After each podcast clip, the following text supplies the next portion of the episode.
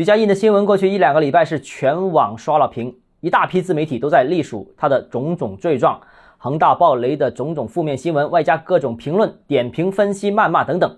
但这些毫无意义，至少不能改变恒大的结局，不能改变许老板的结局以及巨额债务处理的困境等等。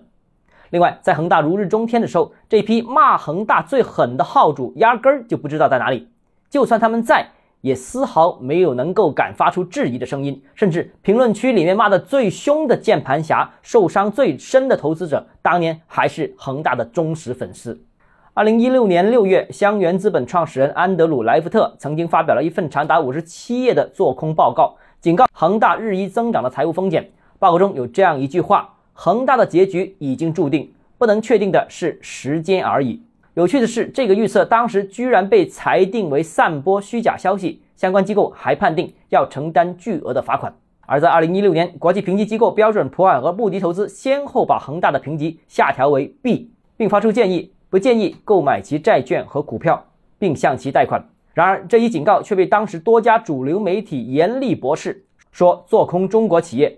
部分国内评级机构甚至反向上调了恒大的信用评级。其实啊，在过去十几年时间里面，不少房地产业内人士都在质疑恒大的发展模式。专业房地产研究领域的人士更指出，恒大的房子设计落后，产品附加值低，宣传夸大其词，在房地产领域并不具备核心竞争力。而恒大的运作模式更存在惯性拖欠合作方款项，内部管理手段粗暴野蛮。并常用大产业、大配套，诱使地方政府向其条件倾斜等等。而我个人呢，在过去十几年时间里面，也是不断质疑恒大的发展模式。但是，要么言论被对方公关团队迅速在平台里面被限流，要么你身边总有一群人自发的为恒大辩护。他们常用的口吻是：“你别管，你看人家多成功，你看人家规模多大，你看人家发展速度多快，你看你怎么和许家印比？你们公司怎么和人家恒大比？”以至于你会发现，他们对恒大的维护其实是社会已经形成了对成功的极端崇拜。